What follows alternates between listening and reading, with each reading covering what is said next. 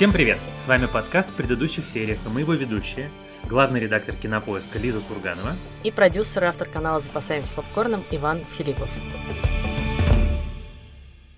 И сегодня мы будем обсуждать сериалы, которые мы посмотрели или смотрим прямо сейчас, в январе этого года. На самом деле вышло уже несколько интересных сериалов, и мы вернемся к формату анонсов, когда мы рассказываем об этих проектах коротко, э, коротко рассказываем о сюжетной завязке, но не спойлерим, что там будет происходить дальше. А часто мы и сами не знаем. Да, мне кажется, что мы можем назвать эту нашу нерегулярную рубрику «Сериальное оливье». И начнем мы, пожалуй, с самого загадочного сериала из всех новых и самого необычного, который называется «Ванда Вижн». Это сериал платформы Disney+. Вышло пока, вот на момент записи подкаста вышло две серии – я посмотрел, Лиза, ты посмотрела? Нет, я пока не успела. Так вот, этот сериал, который на самом деле, я не знаю, может быть, потом мое мнение изменится, но пока он меня абсолютно восхитил просто смелостью замысла. Первые две серии, ну, как вы помните, да, Вижен, супергерой из Мстителей, Ванда, она же Алая ведьма, тоже из Мстителей. И ты ожидаешь от сериала какого-то такого, знаешь, масштаба, размаха, все в костюмах, все на свете. На самом деле, первые две серии это черно-белые истории, стилизованные под ситком 50-х годов с закадровым смехом, с абсолютно классическими ситуациями из ситкомов 50-х, классическими такими стереотипными э, ролями. И каким-то образом внутри этого сериала оказались Ванда и Вижн, которые играют счастливую семейную пару. И кажется, судя по отзывам, далеко не все зрители поняли, что Ванда и Вижн как бы отчасти догадываются, что это все с ними происходит не на самом деле, что что-то случилось, из-за чего они оказались в какой-то нехарактерной, непонятной для себя ситуации. Но сериал не отвечает на вопрос, что случилось, дает намеки, и периодически он дико криповый, периодически, ну, прям смешной, но не в тех местах, где слышен закадровый смех, а как раз в тех местах, где его нету. Ну так вот, я просто в каком-то приятном э, удивлении от того, как Disney Plus, который вроде бы очень такая консервативная платформа, вдруг взял и решился на такой радикальный на самом деле эксперимент. Очень хочется, чтобы ты тоже посмотрел, и чтобы мы вместе обсудили. Я, безусловно, его посмотрю. Вообще, Disney Plus в этом году выпустит целую обойму супергеройских сериалов. Эти супергерои, наконец, переползли на малый экран. Вот, но в One Division, судя по описаниям, ключевой вопрос, загадка, и, на самом деле, ключевой намек, что происходит что-то не то, это как раз появление Вижена, потому что, как мы все таки помним, я надеюсь, что это уже не спойлер для вас, он вообще-то погиб в финале войны с Таносом. Вот, он был один из тех, кто не пережил это сражение. И здесь речь идет либо о фантазии Алой ведьмы, да, либо о каком-то ирреальном вообще мире. Ну, в общем, что-то очень загадочное происходит, и одно это меня на самом деле заинтересовало, чтобы начать смотреть сериал. Там во второй серии будет это даже не эпизод, а это такой прям рефрен у всей серии, когда во время массовых мероприятий внутри этого маленького черно-белого городка кто-нибудь будет что-то говорить, типа, ну мы же это делаем для детей. И все люди, находящиеся в кадре, в этот момент превращаются в таких роботов и говорят «For the children». И это так крипово, и это прямо вот ух. Ну, то есть он местами такой совсем не смешной и не тот, что ты ожидаешь. И, конечно, грустный. Ровно по той причине, по которой ты сказал, потому что Вижн-то точно погиб. Это реальность?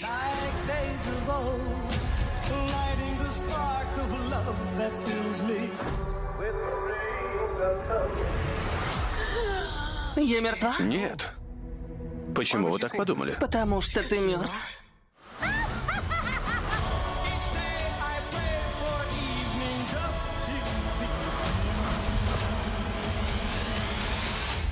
Мы правда необычная пара, знаешь ли. Никогда в этом не сомневался. Я продолжу сериалом, который вышел на новогодних праздниках у нас на Кинопоиск HD. Это единственный российский сериал в нашей подборке сегодня. И этот сериал называется «Настя, соберись». Он сделан для нас теми же людьми, которые делали сериал «Толя робот» или фильм «Я худею» с Александрой Бортич.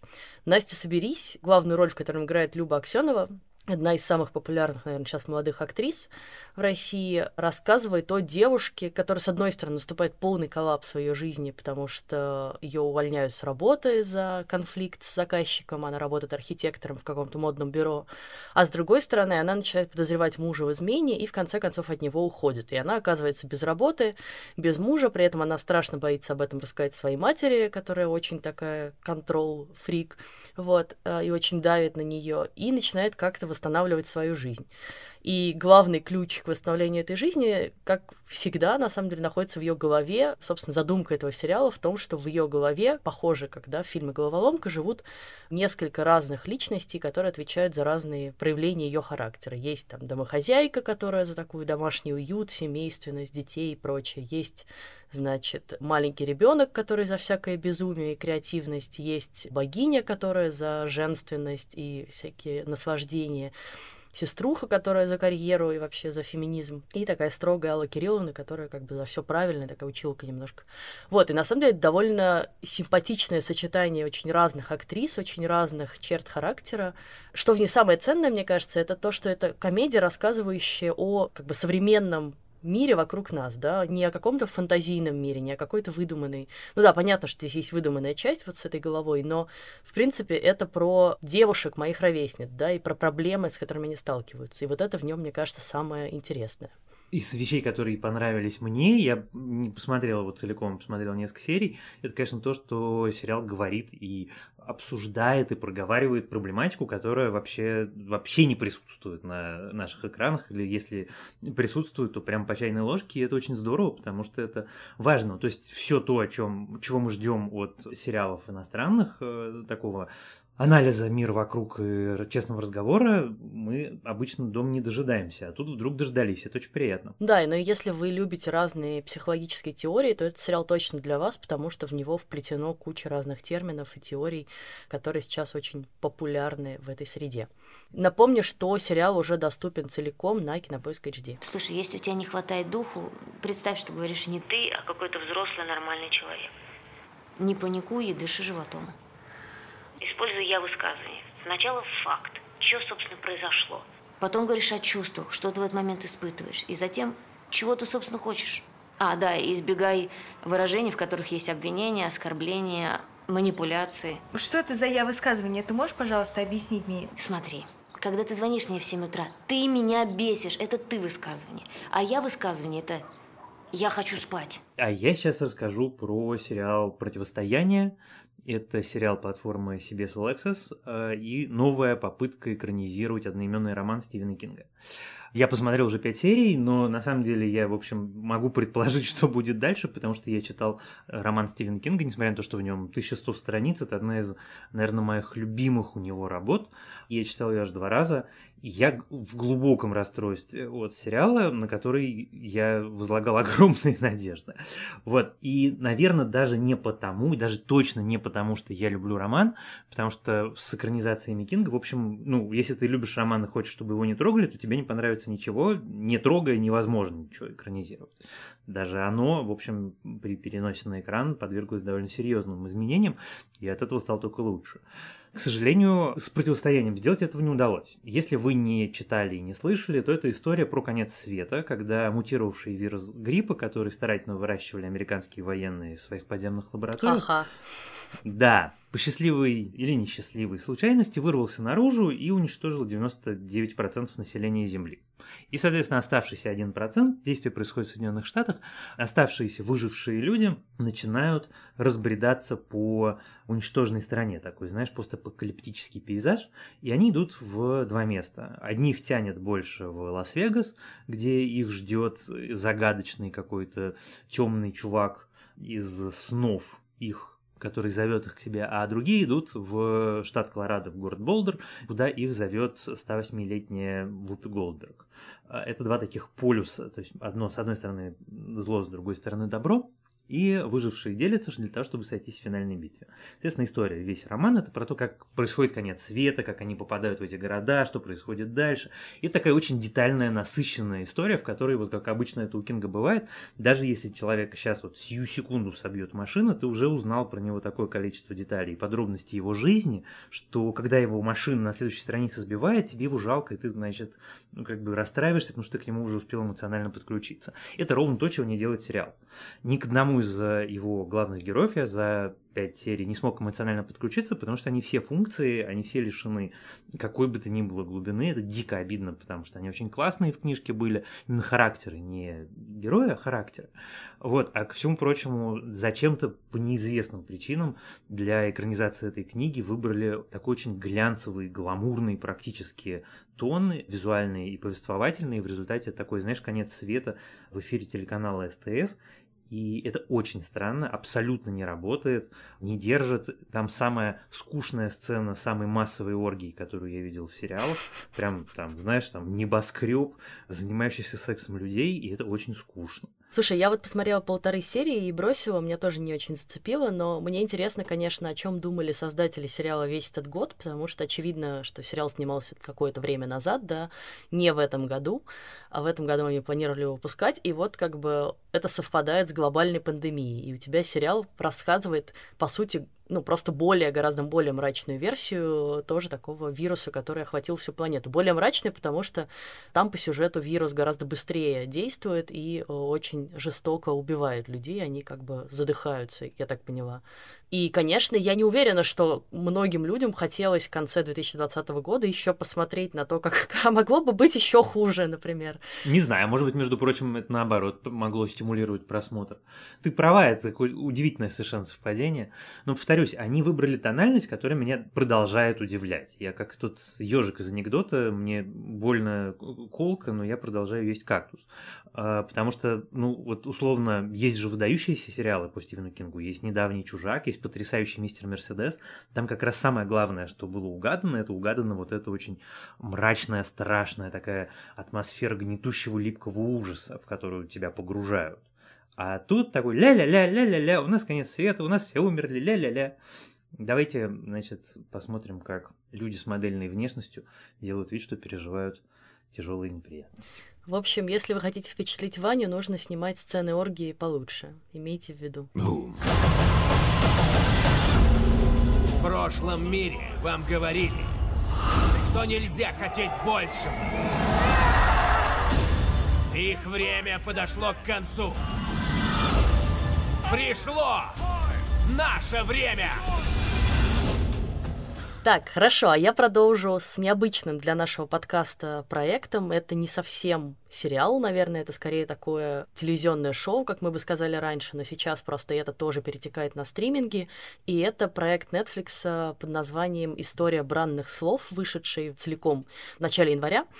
Это гомерически смешная история, где в пяти эпизодах по 20 минут нам рассказывают историю главных ругательных слов в английском языке fuck, dick, pussy, bitch, damn и shit.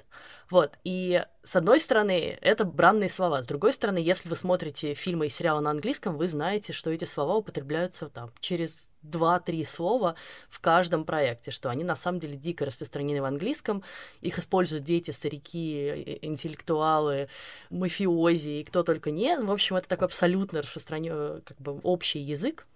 И Здесь, в этом проекте, они очень классно это придумали, они историю каждого слова, то есть, с одной стороны, это история этого слова, да, этимология, вот как оно появилось, что оно значило в разные века, с другой стороны, они все время как-то это обшучивают, рассказывают, как это классно использовать в английском языке, в каких выражениях, придумывают какие-то вставки, типа проверяют на себе эксперимент, правда ли, если человек ругается громко э, и много, то ему легче перенести боль, и для этого заставляют разных известных в Америке комиков засовывать руку в ведерко со льдом, и кто-то может ругаться, а кто-то не может ругаться, и выясняется, что действительно те, кто может ругаться, они дольше могут продержать руку в этом ведерке.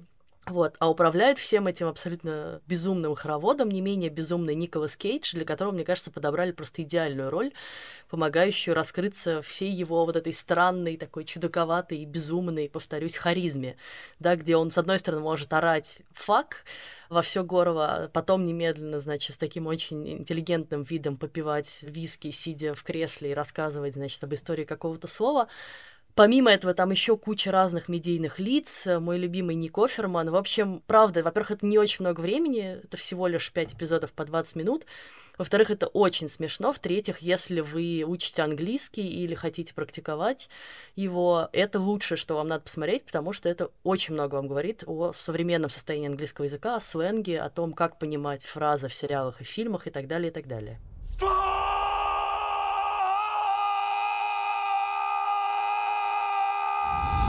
Ой, слушай, ну теперь я понимаю, что я буду смотреть дальше, когда я домучаю все, что я смотрю сейчас. Лучше бросай, что мучаешь, и сразу смотри. Ну, мучаю я, между прочим, сериал «Ваша честь», который мы собираемся с тобой обсудить. Поэтому если я его брошу, то мы не сможем его обсудить. Ну, уже рассказывай. Итак, сериал «Ваша честь» — адаптация очень крутого израильского сериала, который для американского телевидения написали автор «Хорошей жены», и в котором играет совершенно выдающийся актер Брайан Крэнстон. Это история про судью, это хороший судья, честный судья, который очень ответственно относится к своей работе, который, в общем, старается своей работой сделать мир лучше. Он живет в Новом Орлеане, и вот однажды ему звонит его сын, взрослый сын, и говорит, что он насмерть сбил человека. Он насмерть сбил другого подростка и скрылся с места ДТП. Случайно сбил. Да, случайно, конечно. И сначала э, герой Крэнстона говорит, что сейчас все, мы пойдем с тобой в полицию, мы сдадимся, но в последний момент он выясняет, и это не спойлер, это все-таки есть еще и в трейлерах, он выясняет, что погибший мальчик был сыном главного мафиозного босса всего города Новый Орлеан. Он понимает, что если сейчас они зайдут в полицию, то, в общем, жизнь его ребенка закончится и он решает помочь ему скрыть это преступление. А дальше, соответственно, история строится вокруг того, что одно решение ведет к определенным плохим последствиям, которые в свою очередь ведут к другим плохим последствиям, новому проблемному решению и так дальше, и так дальше, до финала, который, в общем, будет уже довольно скоро, и я как-то догадываюсь, что будет точно нехорошим и невеселым. Вот, он потрясающе написан, очень круто снят, э, очень круто сыгран, но я признаюсь честно, я смотрю его через силу, потому что у меня с ним, в общем, базово две больших проблемы. Во-первых, я этот сериал уже видел, и видел его гораздо более талантливом исполнении э, в виде сериала «Фарго», который выстроен ровно на этой же драматургической схеме, где ты принимаешь одно плохое решение, ты соглашаешься на преступление, а после этого последствия новое решение, снова последствия, новое решение, и все по нарастающей, по нарастающей. Но в Фарго есть вот эта отстраненная ироничная интонация, такой черный юмор, который позволяет тебе смотреть, ну, условно говоря, там, как человеческое тело перемалывают фарш в индустриальной мясорубке, и при этом тебе, в общем, не очень грустно и даже немножко смешно там это очень помогает. Здесь этой оптики нету. Тебя как бы вот бросают, и то, что было очень распространено в американской прессе, э, в отзывах, что ты смотришь три эпизода, и тебе просто не за что зацепиться. Это такой прям мрак уровня Убер-Левиафана. Это, ну, как бы даже, наверное, можно было бы это и пережить, но не совсем понятно зачем. А два, это меня очень расстраивает Брайан Крэнстон, потому что он уже эту роль играл. Это абсолютно его роль из сериала «Во все тяжкие», и он играет ее точно так же, как он играл ее «Во все тяжкие». Я смотрел «Во все тяжкие», там потрясающий Брайан Крэнстон, это его лучшая роль в жизни, но я не очень хочу второй раз смотреть. Так что я, в общем, не получаю удовольствия. Сериал при этом неплохой. Я, кстати, бы и посмотрела второй раз Breaking Bad и даже вообще раздумываю над этим всерьез. Но я тоже смотрю сериал, у меня другие впечатления. Я понимаю, о чем ты говоришь. А, действительно, он, в нем есть вторичность. Действительно, Брайана Крэнстона мы уже видели в роли вот этого хорошего человека, который постепенно переходит на темную сторону. Но, не знаю, меня он вполне себе цепляет. Есть там и какие-то светлые штуки, за которые хочется цепляться, а именно как раз история его сына, и дальше там он знакомится с девушкой, и вот это все как-то что-то хорошее, ты начинаешь за него переживать вообще в первую очередь. Там еще, мне кажется, очень интересно и колоритно показан сам Новый Орлеан, то есть на фоне вот этой как бы драмы самого судьи, который пытается скрыть преступление сына, показан на самом деле город, погрязший в коррупции, в преступлениях, в вот этих противостояниях банд, там мафиози воюют с э, наркодилерами из бедных районов, при этом глава этих группировок из бедных районов такая супер богатая, темнокожая тетка, очень успешная. И вот на самом деле это тоже очень важный какой-то интересный фон. И в семье этого мафиози тоже за ней интересно наблюдать, потому что, значит, в какой-то момент его жена начинает брать все в свои руки, и он, с одной стороны, очень из-за этого бесится, с другой стороны, он не может с ней не согласиться. В общем, на мой взгляд, его все-таки стоит посмотреть, и я очень надеюсь, что мы с тобой его отдельно обсудим. Конечно, мы его обсудим, потому что там точно есть о чем поговорить. Ну, и я просто скажу, что сериал «Ваша честь», как и сериал «Противостояние», о котором до этого говорил Ваня, можно посмотреть в Амедиатеке библиотеке и на Кинопоиск HD по нашей с ними подписке. Он сказал что-нибудь перед смертью? Не смог. Он не мог дышать. Но он пытался говорить? Да. Он думал, ты помогаешь? Я и помогал, я старался. Я сделал все, что мог. Он вызвал службу спасения, а ты отобрал телефон и выбросил в реку. Помогал? Ты это так называешь? Любой человек. Разве это вообще человечно? Я немножко жульничаю и продолжу сериалом, который мы уже с тобой обсуждали. Обсуждали в конце прошлого года, когда делали список лучших проектов года. В общем, у сериала «Постановка» Staged вышел в начале января новый сезон, второй. Казалось бы, да, все вот эти сериалы, которые были сняты на карантине, зачем им еще продолжение, потому что такие временные проекты, как «Мотыльки», да, появились, исчезли, и все про них забыли. Но вот сериал «Постановка» не такой, потому что на самом деле карантин для него оказался только таким толчком для появления, только фоном, и он не имеет там особенного уже не играет там особенной роли уже. С одной стороны, карантин продолжается, поэтому есть формальное основание для того, чтобы снимать сериал, да, и в Англии как раз все ужесточилось опять к праздникам. С другой стороны, сериал просто стал дико успешным, всем полюбился, и мне кажется, поэтому они решили снять его продолжение. И в продолжении весь вот этот э, юмор и все такое абсурдные ситуации, они выходят на новый уровень, потому что нам сразу заявляется, что, ребята, первый сезон был действительно постановкой, мы действительно сняли его по сценарию, а теперь мы будем снимать ремейк для Америки. И они начинают это с того, что начинают обсуждать, как они, значит, будут снимать американский ремейк. Майкл Шин и Дэвид Теннант уверены, что они будут, значит, естественно, поедут в Америку и будут там сниматься, а выясняется, что американские продюсеры хотят кого-то более узнаваемого на американском рынке, и дальше весь сезон про то, как они от этого страдают, впадают в депрессию, а продюсеры вместе, собственно, с их режиссером, э, вот этим Саймоном, подыскивают им разных актеров на замену. И поэтому мы будем весь сезон наблюдать камео самых разных британских и американских звезд. Просто уморительные. Вот в финальной серии не буду спойлерить, но это, мне кажется, лучшее камео в этом сериале. И это дико смешно. И правда, посмотрите, потому что я, я посмотрела второй сезон и убедилась, что мы не зря назвали его лучшим сериалом прошлого года, потому что второй, он не только не хуже, мне кажется, он даже в чем-то и лучше. Слушай, ничего себе. Я, между прочим, умудрился даже пропустить новость о том, что он есть второй этот сезон, поэтому я его не посмотрел, я срочно его сейчас буду смотреть. Мне, видимо, придется отложить. У меня был, знаешь, запланирован просмотр египетского хоррор-сериала от Netflix который я давно собирался посмотреть из любопытства, но теперь, видимо, придется его отложить. Да, но главная проблема в том, что второй сезон пока недоступен в России, но мы его очень ждем, и он скоро должен появиться на кинопоиске тоже. Но первый сезон уже можно посмотреть у нас. Нам надо скоро, а то не спора. Да. Что? Говорю, надо скоро, а то не спора. Ты, кажется, что-то не то говоришь. Надо скоро, а то не спора. Спора — это это делать ловко и энергично. А скоро? Ну, это торопиться и делать что-то быстро. То есть, если ускориться, будет спориться? Да. Не пойму, ты придуриваешься, что ли? Слушай, а я только что сейчас понял, что получится выпуск, в котором я дважды недоволен, оба раза экранизациями моих любимых книжек, и что какие-то люди, которые, может быть, не, не знакомы со мной, могут подумать, что я отношусь к этой категории людей, а в книге было лучше. А мне это грустно, я не отношусь к ней совершенно. Но тем не менее, сериал «Стража», который сделали BBC Америка, якобы по романам Терри Претчета, который я посмотрел первый эпизод. Я смог заставить себя посмотреть еще половинку второй серии.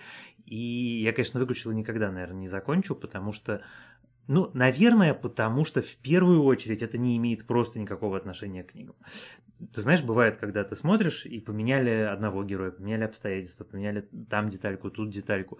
И есть люди, которых это сильно раздражает, есть люди, которых раздражает меньше, но такого, чтобы оставили от романов только название, а все остальное, в общем, выкинули или изменили, такое я вижу впервые. Для меня, конечно, было потрясением, когда я, еще не посмотрев серию, наткнулся в... Э, Причем я не искал специально, это я просто читал. Наткнулся в американском издании на недовольного рецензента, который пишет, что очень плохо придуман мир. И я думаю, come on, этот мир, который детальнейшим образом описан в 40 книгах, он придуман так, как наш мир не придуман. У нас, у нас больше багов вокруг, чем внутри этого мира. А оказывается, в общем, потом я открыл э, для себя этот дивный сериал, и оказалось, что да, что человек, который писал эту рецензию, совершенно прав, этот мир действительно не придуман, в нем не придумано ничего, в нем поменены характеры, что гораздо, в общем, обиднее, чем что-то еще. И как я потом уже прочитал, там на самом деле довольно большой скандал с дочерью его, с его постоянным партнером Нилом Гейманом, другом, который тоже, в общем, нехороших слов наговорил. Ну и, конечно, с очень недовольными зрителями, которые, как судя по Rotten Tomatoes, он умудрился не понравиться не только тем, кто Прэчета любит, но и тем, кто Прэчета не любит и не читал, и даже не знает. Давай я тебя дополню. Я посмотрела пока одну серию. Не могу сказать тоже, что я в восторге, но мы с тобой забыли сказать главное. Это про сюжет. Так вот, действие сериала «Стража» разворачивается в фэнтезийном городе Анг-Морпорг, где соседствуют существа самых разных рас. Гномы, тролли, какие-то оборотни, люди. В общем, кого там только нет. Все они очень внешне отличаются друг от друга, некоторые даже говорят на других языках. Суть э, в том, что в этом городе разрешены преступления, и буквально есть гильдии разных преступников, воров, убийц, наркоторговцев, у которых есть лицензии на то, чтобы совершать это преступление, и главное, что им нужно, если они там совершили убийство или совершили кражу, это предъявить эту лицензию или оставить ее на месте преступления. И стража это как бы местная полиция, которая на самом деле много лет уже ничего не делает, потому что, ну, кого ты будешь охранять в городе, где все разрешено, да? И если они будут катить бочку на этих преступников, они сами получат по голове, с чего, собственно, и начинается сериал, потому что в этот отряд городской стражи прибывает новобранец с гор, который привык к совершенно другим порядкам, и он немножечко офигевает от того, что он видит в этом городе. Так вот, а возглавляет этот отряд такой спивающийся капитан в летах, который, значит, ну понятно, почему он спивается, ему совершенно нечего делать, а играет его Ричард Дормер, которого мы помним по роли сэра Берика из э, «Игры престолов». И проблема с ним при том, что он обаятельный актер, в том, что он абсолютно здесь повторяет роль Джека Воробья. Образ Джека Воробья из «Пиратов Карибского моря», да, такой как бы одиозный, комичный персонаж, который вроде как за все хорошее, но при этом скатился на какое-то дно и будет сейчас из него выбираться. И там даже у него глаза подведены, какие-то ухмылки и какие-то ужимки он повторяет буквально за Джонни Деппом, что немножко грустно. И на самом деле, собственно, вот эта вещь, которая как бы вызвала у меня отдельное возмущение, потому что капитан Капитан Ваймс – это самый сложно устроенный, сложно придуманный герой, который есть во всей этой серии. И он, конечно, не имеет ничего в книжках общего с Джеком Воробьем, а имеет максимум общего, знаешь, с кем? С героем Крепкого Орешка в исполнении Брюса Уиллиса.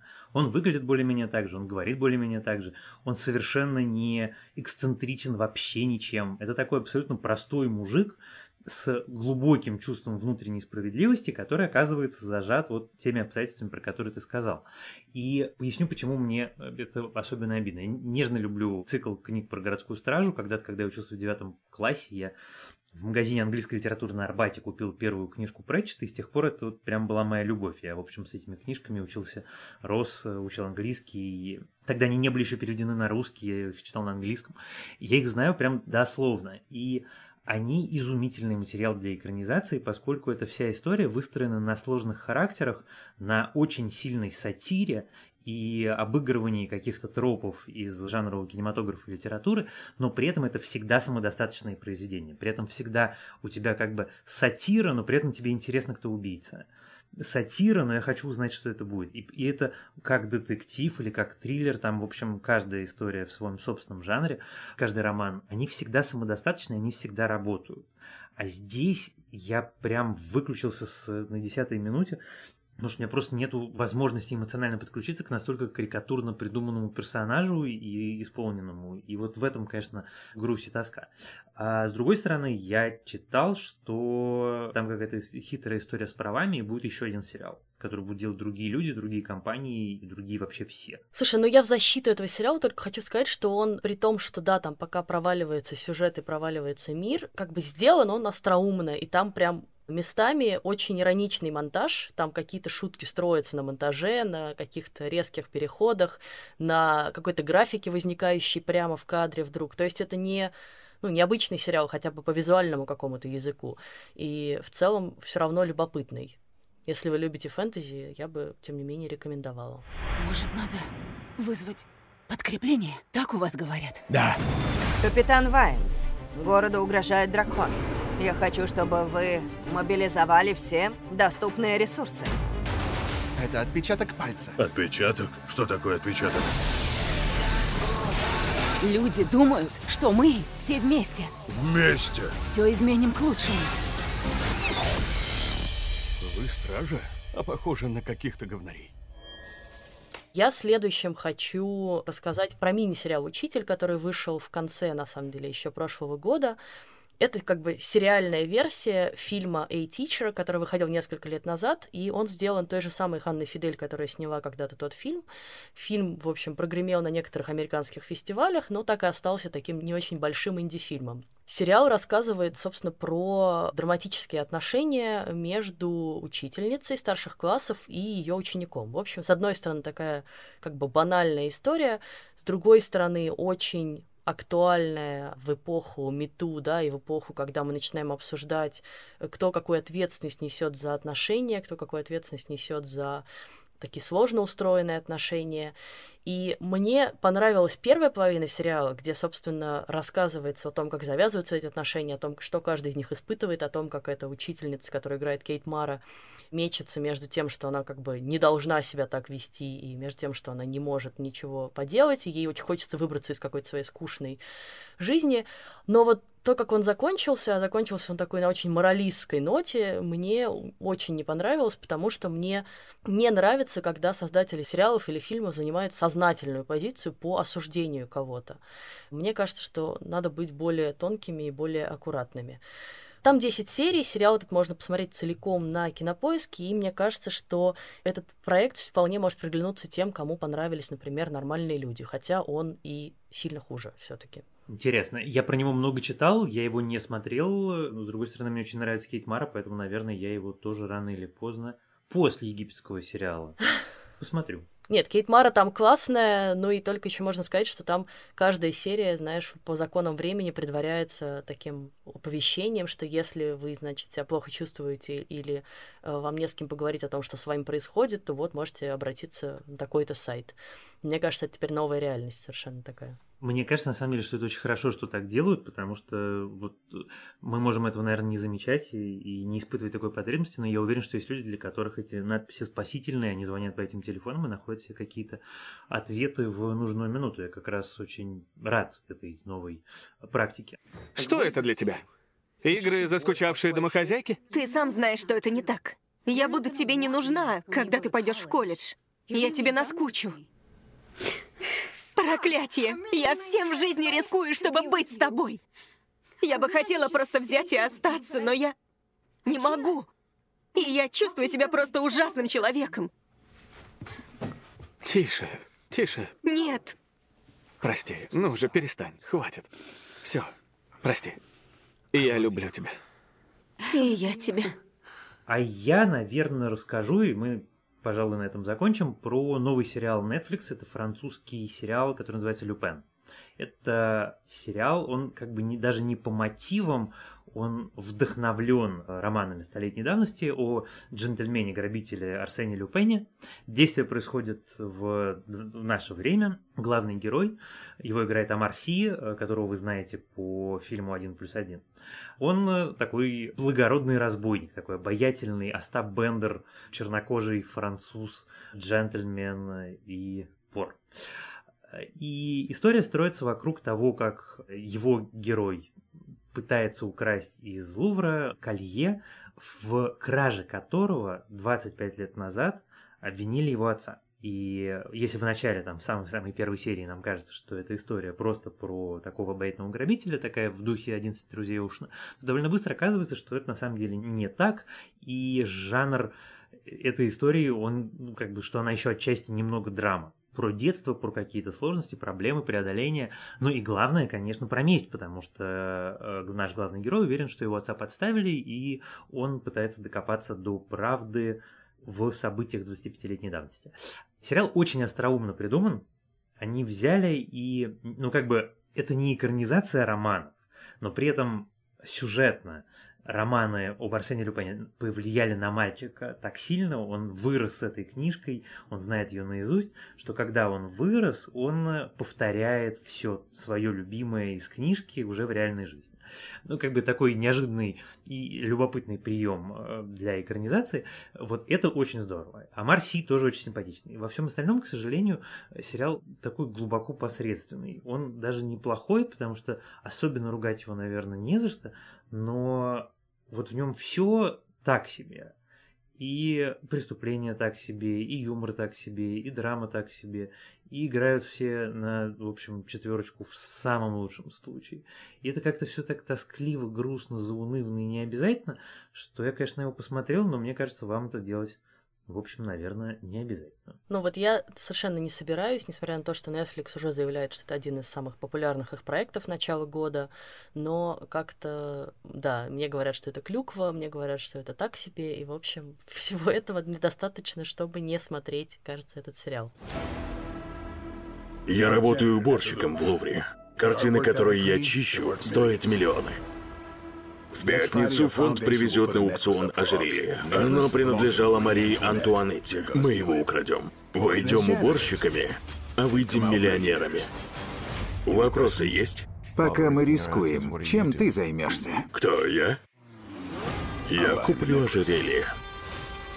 Хорошо, на этом мы завершаем наш сегодняшний выпуск. Мне кажется, что мы соблюли очень правильный баланс, что-то похвалили, что-то поругали, от чего-то предупредили, и надеемся, что это, в общем, было вам полезно. Мне очень нравится, что мы начали говорить про проекты самых разных стримингов. У нас есть э, все практически, да, большие компании, которые производят сериалы, и Netflix, и Disney, и Showtime, вот HBO разве что в этот раз нету. И это очень классно, потому что это как раз еще одно доказательство того, что мир стримингов стремительно меняется и становится более богатым и разнообразным. Если я все правильно помню, то пару дней назад, кажется, Paramount еще сказал, что будет Paramount Plus, тоже стриминговая платформа.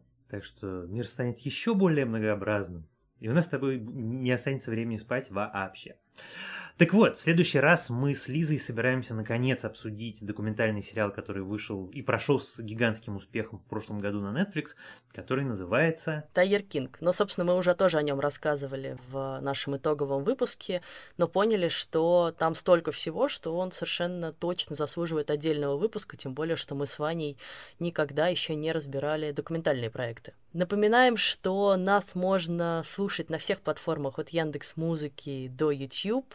Пишите нам отзывы, ставьте оценки, пишите нам письма на почту подкаст собакакинопоиск.ру. И присоединяйтесь, пожалуйста, к нашей группе в Фейсбуке. Мы очень рады вас там видеть. Там можно пообщаться с нами, обсудить какие-то сериалы и найти людей одной с вами группы крови, которые так же, как и вы, и мы, любим и смотрим сериалы. Она тоже, кстати, называется в предыдущих сериях. А помогали нам в записи этого выпуска продюсер Женя Молодцова и звукорежиссер Лера Кусто. Спасибо им большое. С вами были Иван Филиппов и Лиза Сурганова. Пока. Пока.